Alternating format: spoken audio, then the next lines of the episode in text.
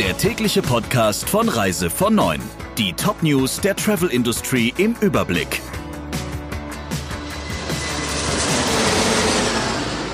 Ich bin Jennifer Hess. Einen schönen guten Morgen.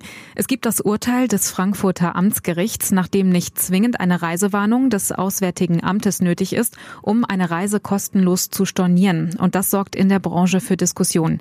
Die Frage ist, was das für die Touristik bedeutet. Und da ist klar, dass ein rein subjektives Gefühl von Urlaubern nicht als Maßstab für kostenlose Stornos ausreicht.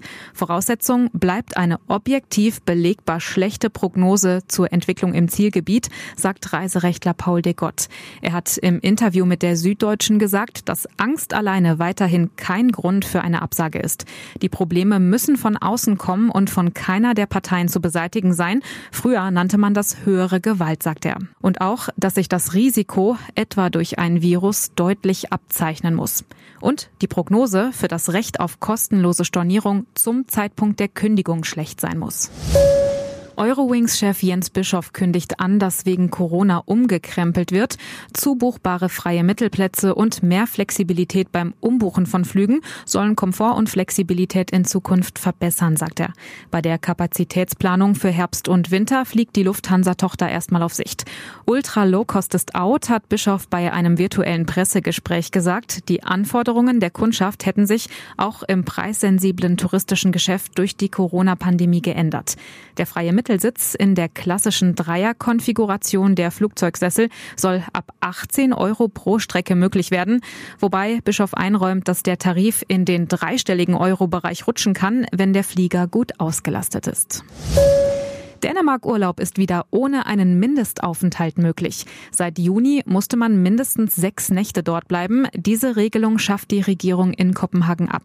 Damit sind auch Kurzurlaube wie Städtetrips oder verlängerte Wochenenden an der dänischen Küste wieder möglich, sagt das Fremdenverkehrsamt Visit Denmark. Geschäfte, Restaurants, Bars, Einkaufszentren, kulturelle Einrichtungen und vieles andere sind in Dänemark auch schon wieder offen. Ab dem 22. August gilt aber im öffentlichen Nahverkehr auf Bahnhöfen und an Flughäfen eine Maskenpflicht. Wegen der schwierigen Lage in der Touristik und Hotellerie plädiert der Tourismusbeauftragte Thomas Bareis für eine Laufzeit der staatlichen Hilfen über Ende August hinaus. Das hat der CDU-Politiker, der als Wirtschaftssekretär für die Touristik zuständig ist, der DPA gesagt. Eine Verlängerung der Überbrückungshilfen wäre ein Signal, dass die Politik die Branche nicht allein lässt, sagt er. Das Bundeswirtschaftsministerium habe sich schon vor der ursprünglichen Entscheidung dafür eingesetzt, die Hilfen bis Ende des Jahres zu gewähren, sich aber nicht durchsetzen können. Malta verschärft die Corona-Regeln, weil die Zahlen auch da wieder steigen. Die Regierung in Malta schließt ab heute Bars und Nachtclubs. Ausgenommen sind Lokale, die auch ein Restaurant haben. Die Times of Malta berichtet auch, dass sich nicht mehr als 15 Menschen in einer Gruppe versammeln dürfen und es gilt eine Maskenpflicht in allen Räumen von öffentlichen Orten mit Ausnahme von Restaurants. Das waren die wichtigsten Meldungen im Überblick. Wir wünschen noch einen schönen Mittwoch. Der Reise von Neuen Podcast in Kooperation mit Radio Tourism.